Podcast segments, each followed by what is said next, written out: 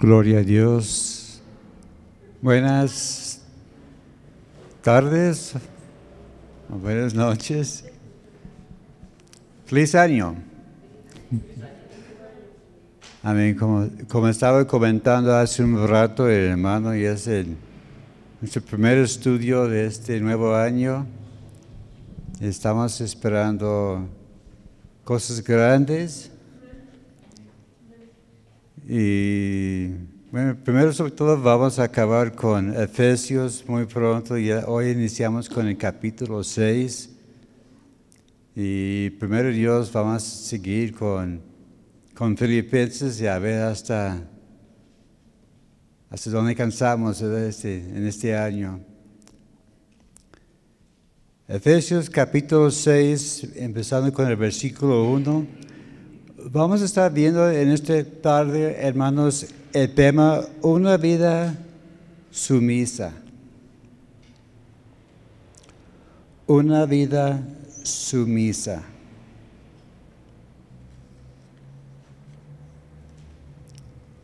¿Cuántos creen que debemos vivir sumisos a alguien, verdad? Aunque no queremos, tenemos que someternos a, por lo menos a una persona, ¿verdad?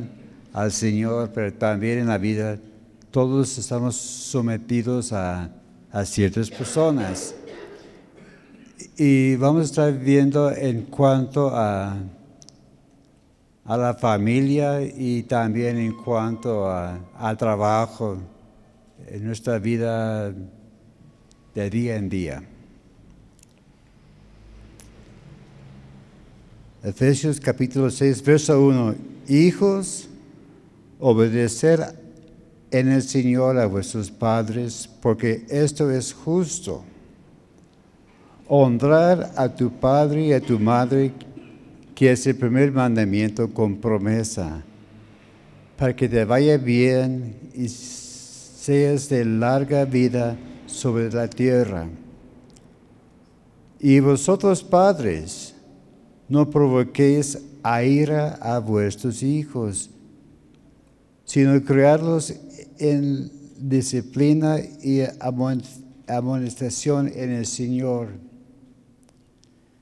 Siervos, obedecer a vuestros amos terrenales, con temor y temblor, con sencillez de vuestro corazón como a Cristo no sirviendo al ojo como a los que quieren agradar a los hombres, sino como siervos de Cristo de corazón, haciendo la voluntad de Dios, sirviendo de buena voluntad como al Señor y no a los hombres, sabiendo que el bien que cada uno hiciere, éste recibirá del Señor sea siervo o sea libre.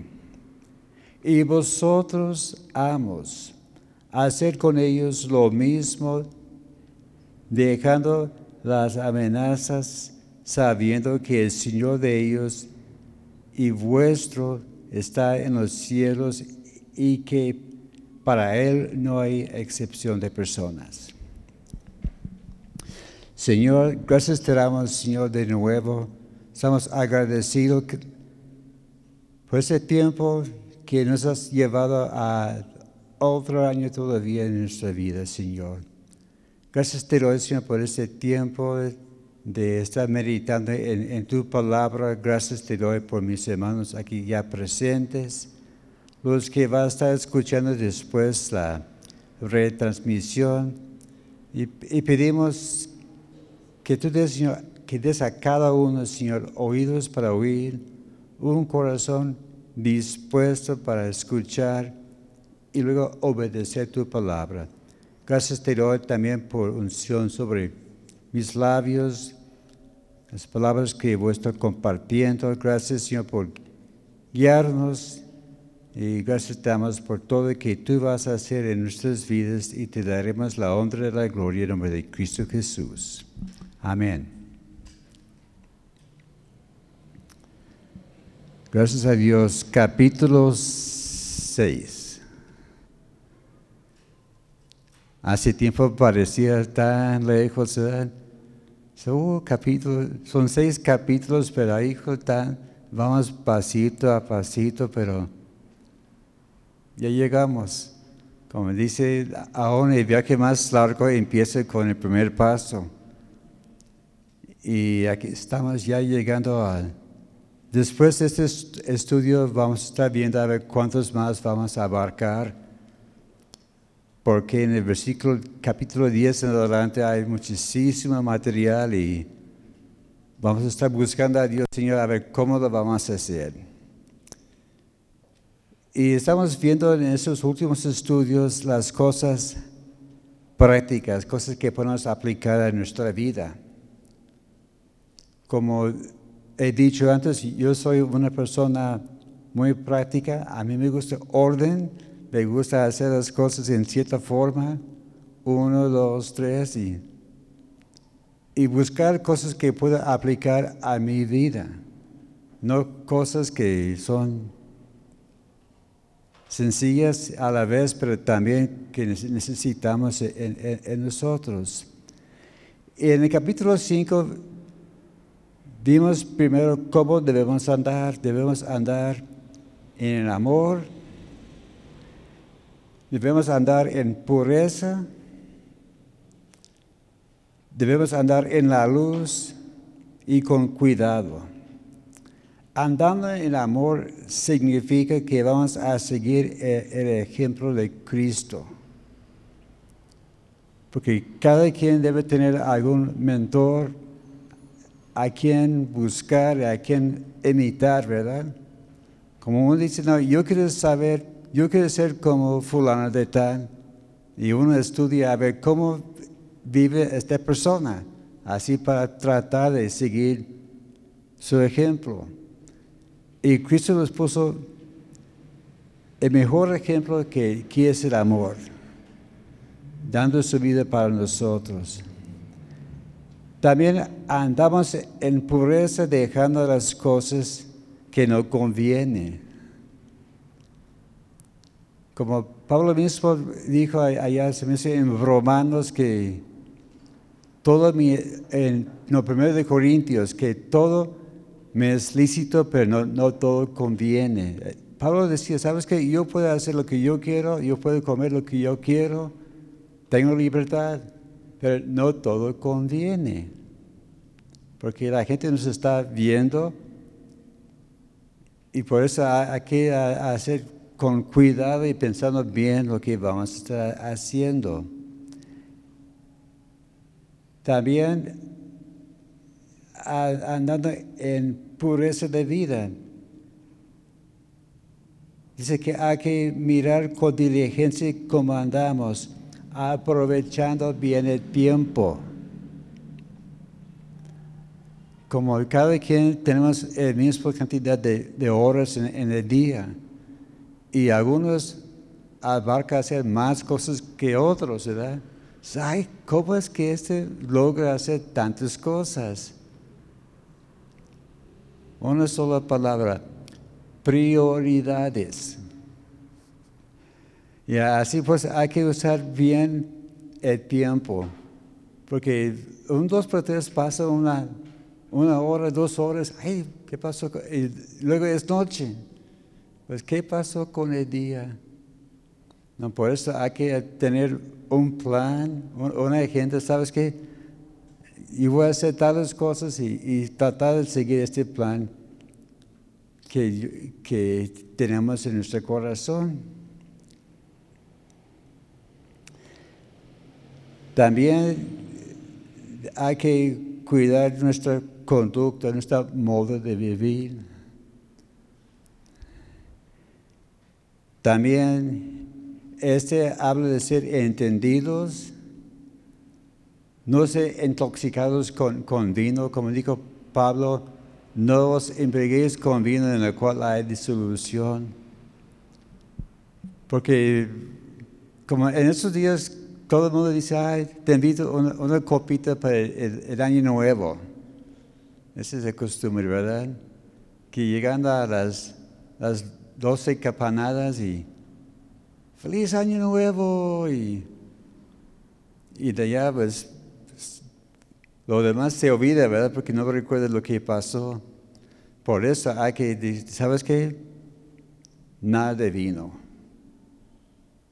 Y algunos dicen que no, pero en primer de Timoteo dice hay que tomar vino para el estómago. Y, pero hay un contexto allá. Pero la cosa, dijo Pablo, hay, que poner un buen ejemplo. Como aquí en México todo el mundo sabe que el vino y la cerveza no se debe tomar. Si, uno es cristiano, no debe, es algo que está metido bien, bien, bien en la sociedad. Y por eso aquí, si sabes que yo voy a poner el mejor ejemplo que, que yo puedo. Habla también de ser llenos del Espíritu Santo. Porque sin el poder del Espíritu Santo no vamos a lograr todo que Dios quiere que hagamos. Estamos en medio de, de un programa de preparación de amar a tu vecino. Y me imagino que todos estamos ya listos para, para arrancarnos, ¿verdad? Es como los caballos que iba al arranque de la carrera. Estamos ya desesperados, ya queremos arrancar. Pero hay que prepararnos. Como había dicho el pastor, despacito, poco a poco, y llega el momento y bien preparados para hacer lo que Dios ha puesto en, nuestras vidas. Cantando y alabando al Señor. A ver, a veces digo, a ver, ¿cuántos cantan durante el día? ¿Hay cantores aquí? Bueno, sí, ¿verdad? Hay algunos que pues casi no. Y yo soy de esas personas que casi no, canto. Pero a, veces yo estoy pensando, a veces estoy caminando por la calle y se me ocurre cantos y me, empiezo a, a cantar, ¿verdad? Pero aquí está viendo qué estamos cantando. Estamos cantando la música que escuchábamos antes o y como yo puse el ejemplo, discúlpeme, músicos, a veces los cantos que, que cantamos, pero no, cada, cada, generación tiene sus canciones y, yo entiendo que todo va cambiando, pero aquí está cantando todo para el Señor, escuchando bien lo, lo, lo que están cantando y gracias a Dios que estamos siguiendo adelante con esto y ser agradecidos sobre todo. Es la palabra tan pequeña pero tan importante. Gracias. ¿eh? A veces mis nietos me, piden alguna cosa y, se los doy. ¿Sabe qué me vas a decir? A veces tengo que jalarle como arrancando un, diente, ¿verdad? Gracias, abue. Bueno, aquí, ahí lo tienes, ¿verdad? Pero es algo que de la naturaleza humana, que la palabra gracias es tan difícil de decir, ¿verdad? Pero es de tanta importancia. Como en la comida hay que decir a la cocinera, cocinera, gracias porque esa de gratitud beneficia mucho a la, persona que hizo la comida, ¿verdad? También Dios que nos ha dado todo, Señor, gracias. En el último estudio, ya hace, ya un par de, tres semanas ya, ¿verdad? Estamos viendo acerca de la orden de la familia. Y, vimos que hoy día hay un ataque muy fuerte en contra de la familia. ¿Y por qué? Porque el diablo sabe muy bien que la familia es la piedra fundamental de la sociedad. Sin familias, todo se va a acabar. Hay lugares que las parejas no tienen hijos y ¿sabes qué? Es no quiero hijos, y, tienen gatos o, perros. Me da tristeza, tengo un sobrino así, que ellos decidieron, ¿sabes qué? no queremos hijos y tienen gatos. que, que Dios les bendiga y que les ayude, ¿verdad? Pero a ver, ¿qué legado vas a dejar? Y por eso hay tanto ataque que, que, nada, de, nada de familia, nada de hijos, que hay muchos que, que ni siquiera quieren casarse. Espero que no estoy echando piedras, pero yo estoy viendo que hoy es parte de la sociedad, está casándose más y más grandes las personas. Ouch. El hermano pastor, me disculpe, pero yo, sé que él está buscando el plan de Dios, entonces no hay, no hay prisa. Como yo me casé casi a los 26 años, tenía 25 y casi 26 años. Y yo pensé que, uff, estoy llegando casi al final. Pero Dios tuvo sus propósitos. Yo me quería casar a los 21, 22 años, pero no estaba yo preparado. Pero la cosa es, Dios quiere que continúe la familia. Yo estoy checando las estadísticas y en los países musulmanes están creciendo en un paso tremendo. Y hay países europeos que están disminuyendo la población, que cada año hay menos gente. ¿Por qué? Porque los viejos mueren, que no hay familias y se va a, desaparecer esos países si no se tiene cuidado. Pero los musulmanes están poniendo el ejemplo de que vamos a llenar la tierra. Ellos solitos. Por eso hay que cuidar mucho a, la familia, ¿verdad? Vemos que también las ideas y los conceptos de la homosexualidad, de la liberación ah, de derechos de los homosexuales. Hace como 50 años empezó con la liberación femenina, que las mujeres querían sus derechos. Y ha puesto de, mal en peor. Sí, las mujeres tienen derechos, hay, que respetar a las mujeres. Pero ahora está diciendo que no los... Hay que cuidar lo que dices. No puedes no, decir homosexual porque ofende. Es pecado. Ouch. Aunque duele, hay que decir las cosas tal como son. Pero estas personas quieren arruinar y acabar con la, sociedad y la vida cristiana. También parte del problema es la falta de responsabilidad de los papás, que ellos no están cumpliendo sus papeles. Y eso vimos la semana en el último estudio, ¿verdad? Que papá tiene su papel, mamá tiene su papel. Y ahora vamos a estar viendo el, papel de, los hijos en la familia. Y, vemos la sociedad en general, vemos en la tele. Hay ciertos programas de, familiares. Hay, uh, hay, un programa que dice una familia fulana de tal. No voy a mencionar el nombre porque a lo mejor ya sabe de qué familia estoy hablando, que papás son tontos, la mamá es una bocona y los hijos ven rebeldes. Y muchos, que no, no, no, no, no le voy a decir el nombre, pero ya saben de qué, familia, familia estoy hablando, ¿verdad?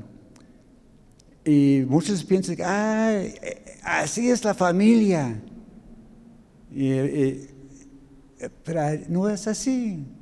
No es una realidad, es, es, una tontería. Incluso a veces diga, ¿sabes qué? Apaga este, no lo quiero ver, porque es, es un insulto a la familia y sobre todo el plan de Dios. Pero como vimos en el estudio que compartió el pastor Obed, dice, la primera cosa dice, la mujer sea obediente, sumisa a su esposo. Lo que el hombre es la cabeza y líder de la familia. Y el hombre va dirigiendo con amor y no como dictador. Porque algunos dicen que no, el papá es el jefe y dices, sí, señor, ¿verdad? Que, no, y que lo que dice papá es, es ley. Y, el papá tiene su, su puño de hierro y que no quiere soltar a la gente. Pero la cosa es, la mujer es el corazón de la familia como vimos que dice que las casadas sujetan a sus maridos en todo. Pero también dice primero a los hombres, maridos, a amar a vuestras mujeres. Y a veces me hago la pregunta, ¿por qué Dios no dijo a la mujer, mujer, ama a tu esposo? ¿Sabe por qué?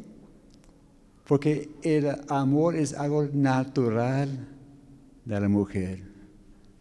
A la mujer no le tienes que enseñar cómo amar, ella ya sabe de, de naturaleza, es algo que Dios ha puesto en su corazón.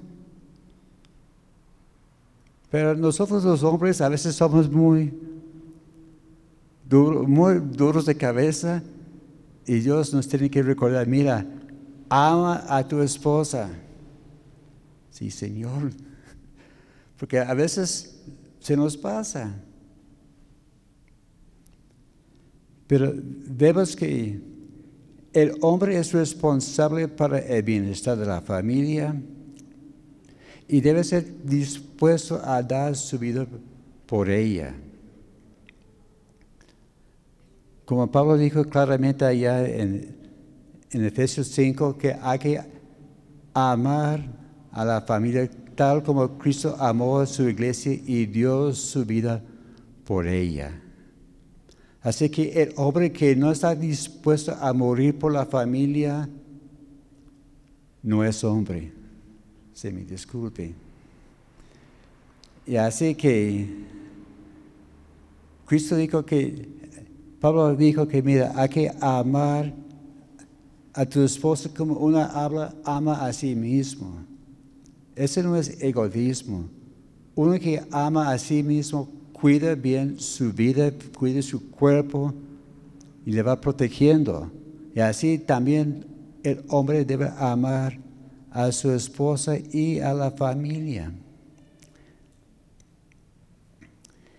Y ahora vamos a estar viendo acerca de los hijos, y también la relación entre el patrón y trabajador y trabajador ah, patrón. Allá en, los versículos 1 a 4 de Efesios capítulo 6 dice, hijos, obedecer a vuestros padres en el Señor. obedecer quiere decir que vamos a hacer lo que ellos dicen. en la versión amplificada dice, habla de aceptar su guianza y disciplina como los representantes de Dios. Hay, que recordar que los, el hombre y la mujer en conjunto son representantes de Dios delante de la sociedad y para sus hijos. Y dice que la palabra clave aquí es obedecerlos en el Señor. Así que el padre que ama a su hijo no le va a pedir hacer una cosa indebido. Entonces, ah, Puede ser que hay un caso, hay casos que el padre dice a su hijo hacer alguna cosa que no se debe, ¿verdad? Es como un padre dice a su hijo, hijo, ve ahí a, la tienda y roba algo, quita el dinero del encargado y me lo traes. O puede ser otras cosas quizás no tan extremosas, ¿verdad? Entonces, ¿qué va a hacer el hijo en casos así que el papá le pide algo indebido? Hay que recordar el ejemplo que nos puso los discípulos allá en, en los primeros capítulos de Hechos. Cuando Pedro y Juan estaban delante del, concilio, ellos dijeron, ¿sabes qué? Le prohibimos hablar a la gente de Cristo. Y Pedro dijo, ¿sabes qué? Discúlpanos, pero es mejor obedecer a Dios que a los hombres. Así que el, hijo tiene que ser, tener esa discreción, ¿verdad? Claro, vemos que si el papá está en orden, eh, este problema no se va a enfrentar. Dice que obedecer a sus padres este quiere decir que vamos a aceptar su guianza y disciplina como los representantes de Dios que son ellos. El obedecer incluye honra. Honra habla de respetar y considerar en amor. Tenemos el ejemplo de, de, Cristo allá en Lucas capítulo 2, verso 51. Dice que cuando regresaron estaba allá en Jerusalén presentando a Jesús cuando cumplió sus 12 años. Y cuando José y María empezaron su regreso a, a su casa, Jesús no estaba. ¿Dónde está Jesús? Fueron, le buscaron y la hallaron en el templo. Y María le preguntaba, hijo, ¿por qué me has hecho esto? Te estamos buscando. Luego dice que Jesús dijo, estoy en los negocios de mi Padre, hablando de su Padre Celestial. Pero luego dice que Él quedó sujeto a ellos. y Cristo, el Hijo de Dios, sí, tenía 12 años, pero dijo, ¿sabes qué? Voy a obedecer a la familia que, que, que Dios me ha dado. Y fue obediente, ¿verdad? Hace que llegó el momento que fue revelado a, sus 30 años. Así que también los hijos deben poner el ejemplo, si yo voy a ser como Cristo, voy a obedecer a mis padres. Entonces, ¿por qué debemos hacerlo? Entonces, ¿por qué debemos los hijos obedecer a nuestros padres? Porque es justo. La versión amplificada dice, porque la obediencia nos enseña sabiduría y dominio propio. Así, obedeciendo, obedeciendo a los padres, estamos poniendo bajo control nuestros propios deseos, entregando todo a ellos y confiando que, que Dios les va, que les van a ayudar a, a crecer en la forma como deben. En la versión, la Biblia para el mundo hispano, Dice que es lo que hacen los creyentes. Los hijos creyentes obedecen a sus, padres. Porque es mandamiento con promesa. Sí, para que prolongan sus días sobre la tierra. Eh, ¿Cuántos quieren llegar a ser grandes de edad? ¿Cuántos quieren ser, llegar a ser viejos? Más, todos. Yo quiero llegar a ser más viejo todavía. Yo estoy esperando otras, ah, ¿qué diría? como 18, 20 años más. Pero hay, yo conozco una persona, a mejor algunos de ustedes quizás saben quién es, pero había una vez que él, me dijo, ¿sabes qué? No que llegar a ser viejo, él tenía veintitantos, quizás iba a llegar a los 30 años. Y me dijo, no, sabes que yo quiero llegar a los 50 años nomás. Y le dije, oye, ¿por qué tan poquitos? Que no, no, no quiere llegar a ser viejo. Bueno, este hermano sigue viviendo y creo que ya alcanzó los 50 años. Y me imagino si, le, si la le dijo, oye hermano, ¿quieres vivir más años? Me va a decir que sí.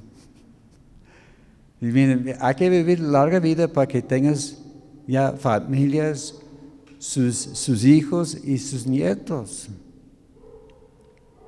Así hay que, si, si queremos vivir larga vida, hay que honrar a nuestros padres, porque hay muchos beneficios.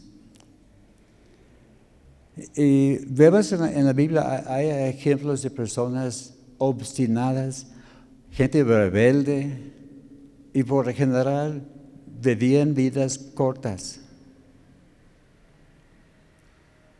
De vez en cuando había casos que Dios le permitía que viviera más tiempo, a ver si acaso iba a arrepentirse. Pero por lo general si uno es obstinada, sus días están ya contadas, ¿verdad?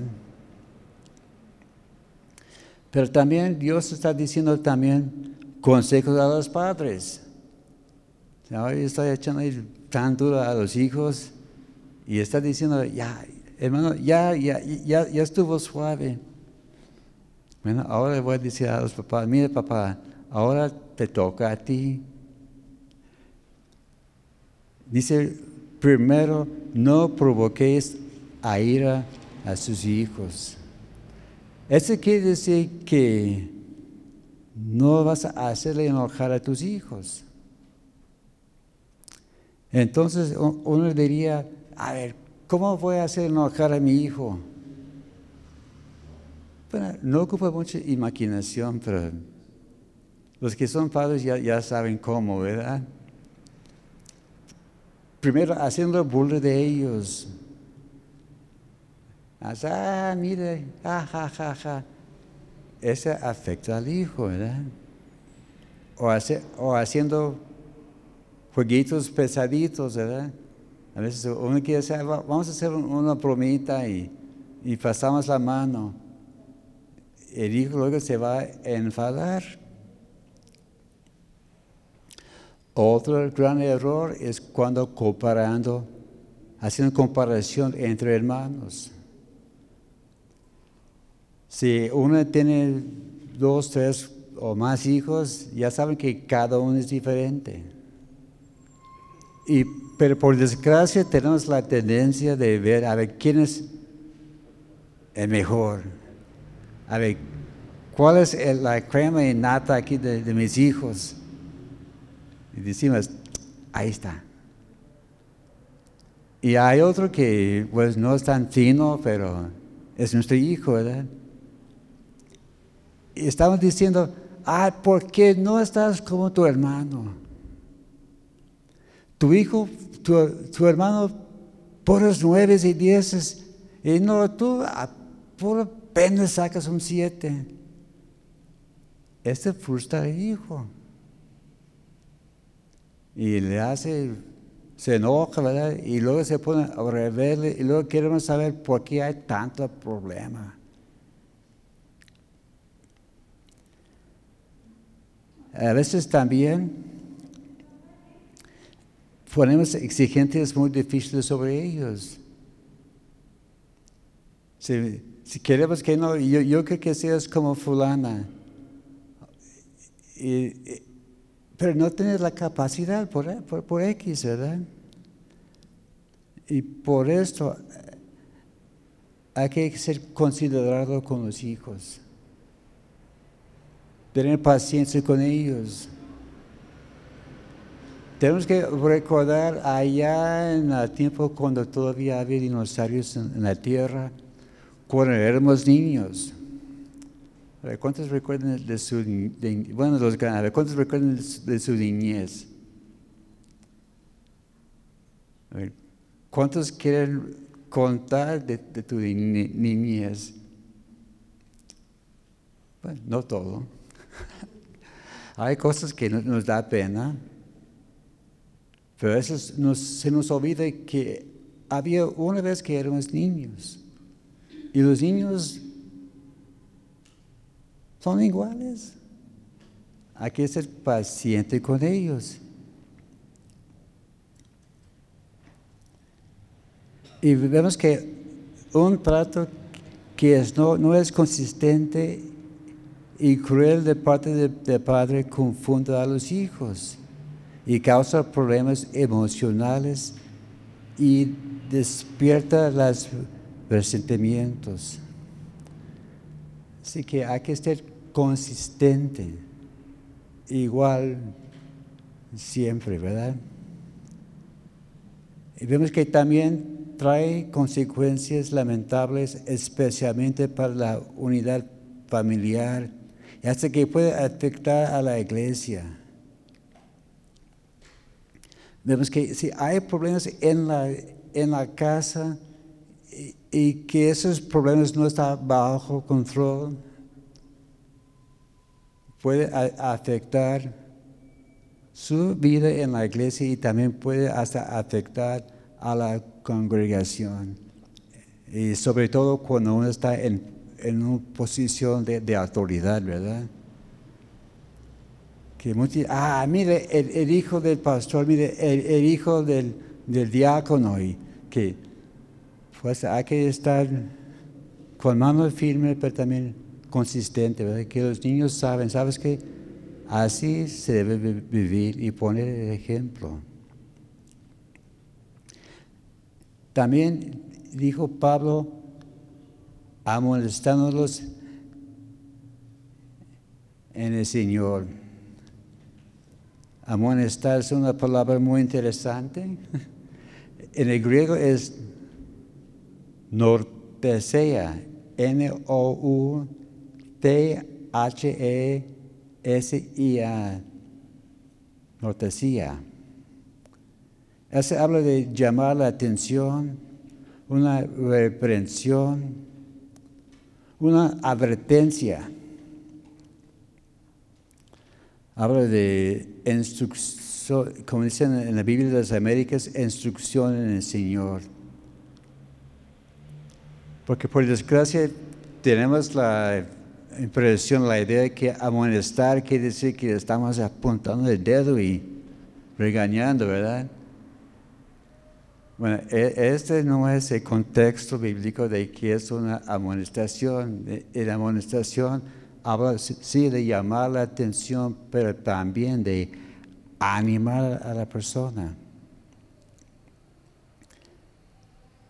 Y vemos una definición de qué es la disciplina. Es tutoría, tutoría, tutoría de educar, de entrenar, corrección disciplinaria y al final pues el, castigo.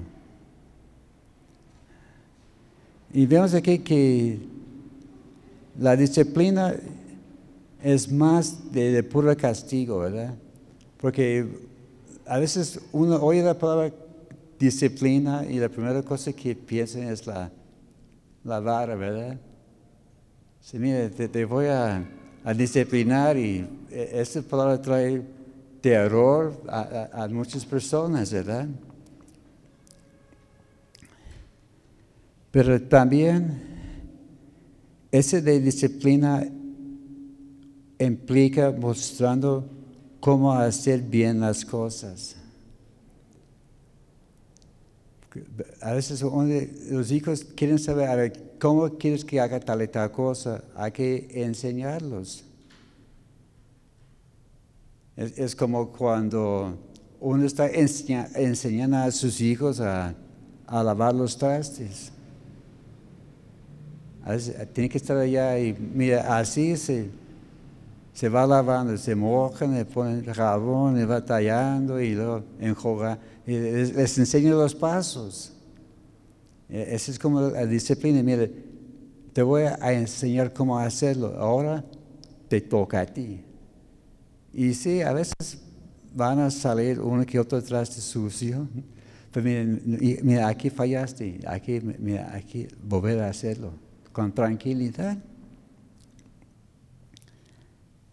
Y habla también de poner eh, el ejemplo. No se vale decir, ¿sabes qué?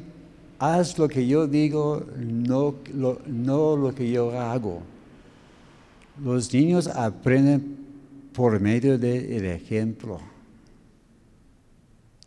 Como en el caso de mi familia, por muchos años mi papá era fumador y fumaba mucho.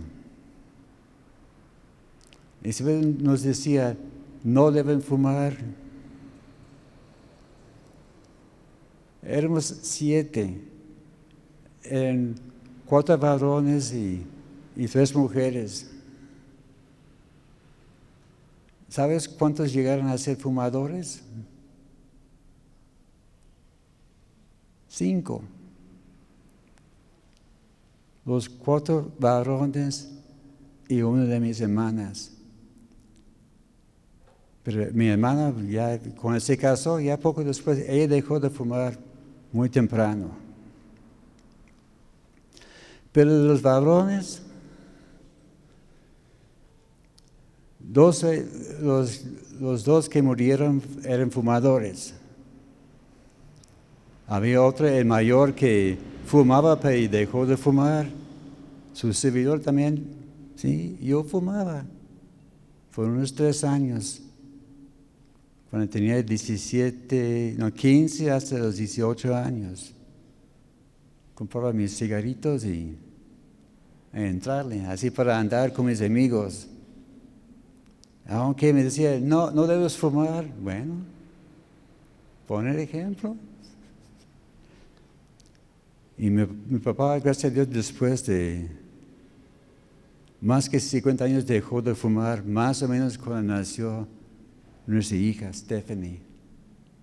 Así, mi, mi- mi papá fumaba por, uf, más que 50, como 50 años o más. Pero dejó de fumar y quedó libre de tabaco hasta el día de su muerte. Así que también, papás, hay que poner el buen ejemplo. En la esfera espiritual, la relación entre padre y hijos depende y refleja una relación personal con Cristo de ambas partes. Así que la relación que el padre lleva con Cristo se va a reflejar a través de sus hijos. A- Así es como uno dice, hijo, lee tu Biblia. Hijo, ponte a orar. Pero nosotros a- ahí estamos viendo la tele o estamos escuchando las novelas en el, radio. Hijo, ponte a leer la Biblia. Ellos ven eh, mamá y papá leyendo la Biblia. Mi, mi- nieto, el, más grande, él sale a las siete y pico para ir, venir a, la escuela.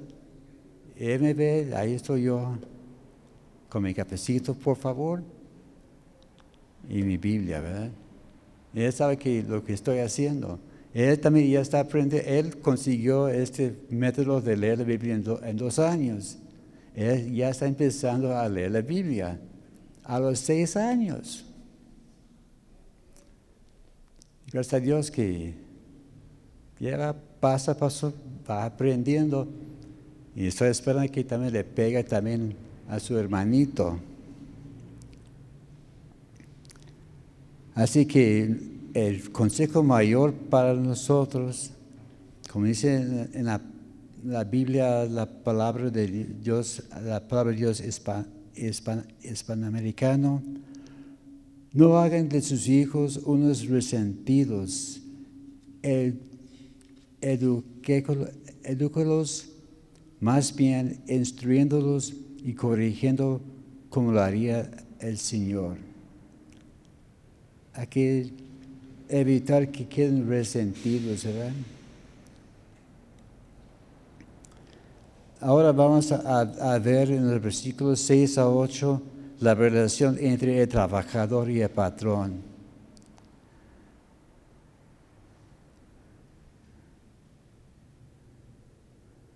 Nomás ven ese versículo 5, 5 a 8. Habla de siervos obedecer a vuestros amos terrenales. El palabra siervo es dulos. D-O-U-L-O-S, dulos. Eso habla de un esclavo voluntario o involuntario. Pablo muchas veces en sus epístolas, cuando estaba dando la introducción, Pablo, siervo del Señor Jesucristo, a la iglesia en tal y tal parte. Pablo se identificaba como un siervo. Y en nuestra sociedad hoy día, e, en ese contexto, siervos estaba hablando de empleados porque la esclavitud ya está prohibido, ¿verdad? Por, ley, así que no es, no, no puedes decir que sabes que tú eres esclavo y vas a hacer lo que yo quiero. No, tenemos derechos. Pero vemos que en el contexto, cuando fue escrito esta epístola en el primer siglo, la esclavitud era muy común. Inclusive la mayoría de la gente eran esclavos. Estaban esclavizados para pagar sus deudas. A veces compraban cosas y luego no lo podían pagar y ya saben cómo es hoy día, ¿verdad? Que empiezas a comprar a, crédito y luego dices, ¿sabes qué? Le vamos a embarcar la casa o le vamos a hacer quitar el carro o algo así para pagar la deuda. Ese fue muy común en el tiempo bíblico, ¿verdad? Esclavizados porque no tenían con qué pagar sus deudas. También había esclavos esclavizados por las conquistas. Así cuando llegó un país y conquistaban a otro país, llevaron esclavos. ¿Sabes qué? Y vamos, te vamos a llevar a tal parte y a trabajar. Y vemos que los esclavos no tenían derechos, ni voz, ni voto. Ellos ni siquiera pueden decir pío. Mira, el esclavo hacía lo que les pedía y cállate la boca.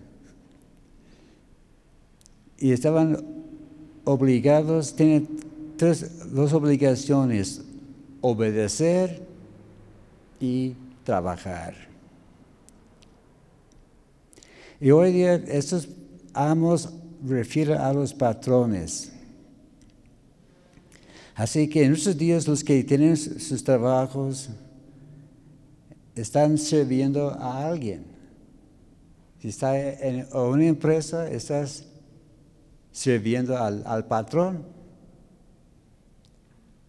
Y lo que dice el patrón es ley, ¿verdad? Si, el patrón dice, brinca tres veces, vas a brincar dos veces. No, vas a brincar tres veces, ¿verdad? Y, vemos que somos dependientes de las personas con quien trabajamos. Trabajamos porque queremos trabajar, ¿verdad? Porque si no hay trabajo, no hay lana, si no hay lana, no hay comida. Y si tiene hambre, ¿qué vas a hacer? A veces dice que no, por obligación estoy trabajando para, quizás no de puro gusto, pero es para cumplir nuestras responsabilidades. Pero también hay que recordar que los patrones también son responsables. Ellos tienen que cumplir con sus empleados. Si sabes que trabajaste tanto tiempo, tengo que pagar. Y así que ser patrón no es tan fácil como uno piensa. Yo recuerdo de, chiquillo, yo pensé, no, yo quiero ser grande para hacer lo que a mí me da la gana. Nadie me, va a mandar. Como, como yo tenía la idea, quiero ser presidente porque de allá nadie me manda. Yo no entendía las cosas de la constitución y los poderes, ¿verdad? Yo, yo veía que el presidente decía cualquier cosa, sí, señor, a la orden. Y yo pensé que no, sabes que eso es bien, bien a todo dar. Pero no, ser patrón está muy pesado. Es más difícil ser patrón que ser un empleado. Entonces, ¿cómo debemos servir a nuestros patrones? Con sencillez de corazón. Así, con ser humildes Sí, Señor. Dice, ¿cómo? Sirviendo no con el ojo. Hay que trabajar toda la hora, todas las horas. Y no importa si el jefe está presente o no. Como hay un dicho que dice que cuando el ratón, cuando el gato no está presente, los ratones hacen fiesta. Y así, por desgracia, trabajan algunas personas. Si está ahí el patrón, ya sube, sube, sube y todo en orden, ¿verdad? Si va el patrón y, ah, qué vole, a ver, ¿qué te pareció el juego de anoche? Ah, sí. Y, ponen a platicar, ¿verdad? Sea, algunos ya saben. Por desgracia hay mucha gente así en el trabajo. Pero no, como cristianos hay que decir, ¿sabes qué? estando presente o no, pues yo cumplo con mis, mis deberes. Hay que servir de buena voluntad. Hay que ser dispuesto a hacer que nos piden, ¿verdad? No, no debemos decir, ¿sabes qué? Ese trabajo no me corresponde. Mire, yo trabajo en contabilidad y cómo es que voy a estar barriendo la calle. Este no es mi departamento no me corresponde, ¿no? Si te dicen, ¿sabes qué? Quiero que hagas tal cosa. A sus órdenes, jefe. Y cumplir, ¿verdad? Y tampoco no debemos decir, ¿sabes qué? Yo soy más calificado para este trabajo. Ese está fuera, está demasiado humilde para mí. yo soy ingeniero de, y tiene cinco títulos y cómo es que voy a a el piso. Algunos, que, algunos obstinados, ¿sabes qué? Este no me toca. Si te pide, te toca. Pues, ni modo, ¿verdad? El ejemplo que yo siempre pongo es que cuando yo llegué aquí a México, yo pensé que, ¿sabes qué? Ya estudié tres, dos años en la escuela bíblica, fui a un viaje misionero estudié español y aunque hablo muchito, pues por lo menos entiendo lo que, lo que me está diciendo, listo para predicar. Y me dijeron, ah, ¿sabes qué? Entre el equipo somos, somos varios pastores en entrenamiento, tú estás en este equipo, a ti te tocan las bancas. Porque algunos estaban variando el templo, era el piso de cemento, difícil de limpiar. Otros tapeaban. Había otra persona que se encargaba de los baños y el vestíbulo y otra allá en la calle. Y yo decía que no, no, no, este no me, no me toca. ¿Sabes qué? Te toca. Y si están sucias las, las, bancas, ¿a quién se van a buscar? No, no van a buscar a mi compañero, van a buscar a mí. Entonces yo aprendí, ¿sabes qué? Ahí comienzo, voy a, trabajar bien. Y luego cuando me cambiaba, tocaba otra cosa, sí señor, y hasta el mismo Emaor Kelly había una vez que entraba mucho agua, estamos ya trapeando y sacando el agua acá en el, templo, ahí estaba el hermano Rogelio, el hermano misionero, el hermano que fundó la iglesia, el hermano ya con años de experiencia, poniendo el ejemplo. Así que también nosotros, si nos ponen a hacer cosas mínimas, hay que hacerlo con, con gusto. Y veremos que ¿quién nos va a dar la recompensa? El Señor, ¿verdad? Como en, el Sermón del Monte, ahí estaba la lección de tomar, ir la segunda milla. Dice, si te dicen, ve conmigo una milla, ve dos. Y a veces tenemos que poner horas extras, pero veremos que a final de cuentas, Dios nos va a dar la recompensa. Entonces, ¿cómo debemos servir a los patrones? Con temor, así con respeto, temblor, reconociendo que nosotros vamos a dar cuentas a Dios si fallamos, con sinceridad de corazón. Y en la Biblia, la palabra de Dios, ellos hispanoamericano, lealtad de Dios. Dice como al Señor dando buen testimonio delante de Él. Por desgracia, hay lugares que, que están buscando trabajadores, ¿verdad? Dice que se solicita trabajadores y tienen los, lo que están buscando. Y hay lugares que dicen, ¿sabes qué? Mándame tantos trabajadores, pero que, que no sean cristianos. ¿Sabes por qué? Porque hay unos hermanos que ponen mal ejemplo, que en lugar de estar ya haciendo su trabajo, se dedica a otras cosas. Llegan tarde o hace a medio su trabajo y en lugar de estar trabajando, ahí está tratando de evangelizar a la persona mientras que él está trabajando. Pues hay que poner buen ejemplo. Claro, hay que evangelizar, ¿verdad? Pero también poniendo atención, sirviendo, no solo a, Dios, pero también a, a nuestros patrones.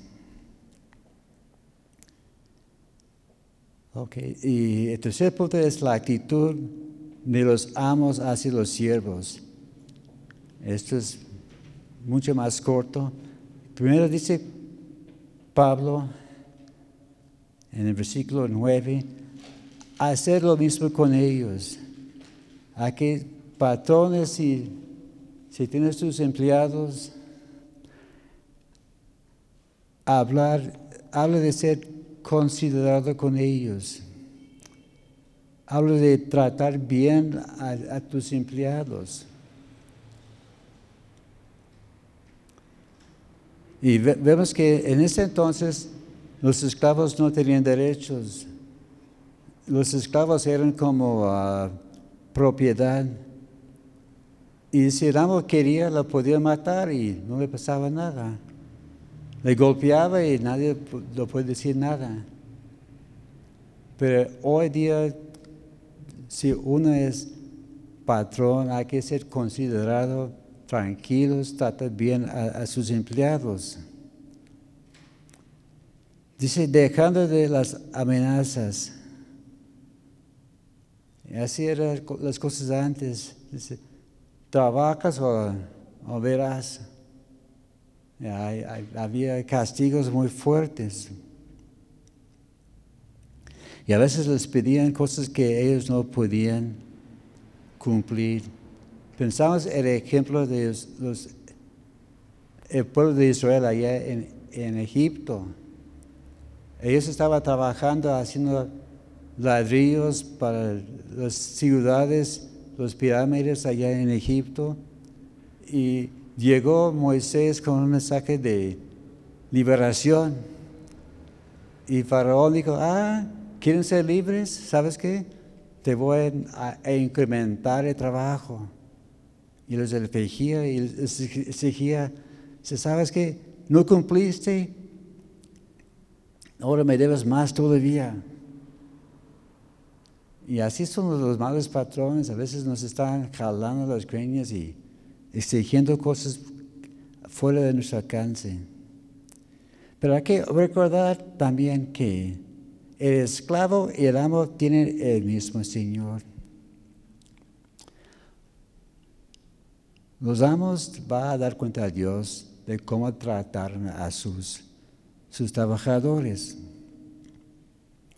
Por esto los amos deben ser justos con sus empleados. También empleados hay que ser cumplidos con el patrón. Así que es como una espada de, dos filos, ¿verdad? Toca a los dos lados. Así que vemos que si cumplimos con el Señor y con el patrón, todo va bien. Pero a la vez también, si nos va mal porque no estamos cumpliendo, no tenemos derecho de, de chiar. Ay, es que me están maltratando. Ay, nadie me quiere. Bueno, ¿estás cumpliendo? Ups. Así que seremos cumplidos. Amén. Bueno, aquí con, este estudio terminamos con la sección hablando de relaciones humanas. Vimos en los últimos dos estudios relaciones entre el esposo y la esposa. A la mujer pide muchas cosas. Pero al hombre también le pide más todavía, ¿verdad? Vemos también que con ese estudio vimos el papel de los hijos en la familia. Los hijos tienen sus papeles, pero también los papás también tienen que cumplir su parte. Y vimos también la relación entre patrón y y trabajador.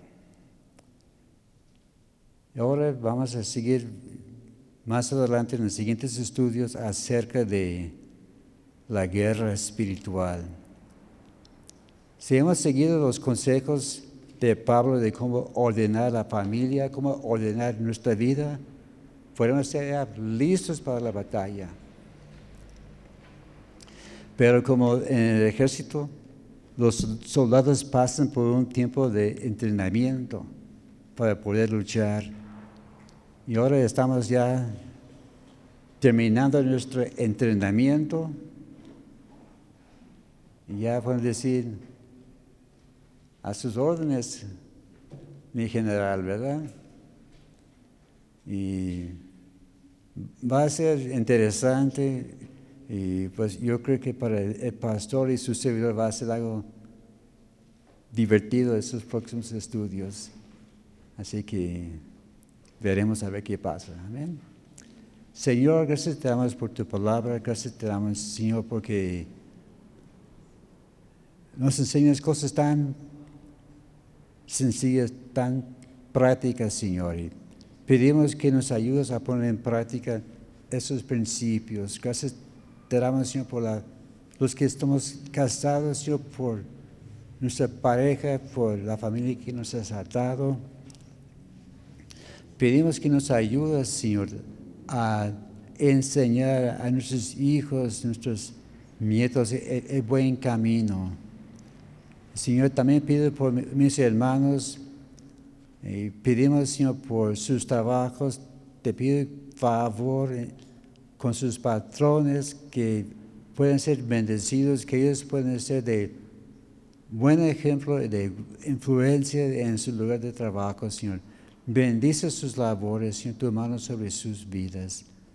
Y Señor, si hay alguno escuchando que es, que es patrón, ayuda, Señor, a ser un buen patrón, un patrón ejemplar. Y Señor, gracias te damos, Señor, por este tiempo. Pedimos tu bendición sobre el, hora de- el tiempo de oración mañana y las actividades del domingo. Bendícenos, Señor, lleva con bien a mis hermanos a sus casas y te daremos la honra y la gloria en nombre de Cristo Jesús. Amén.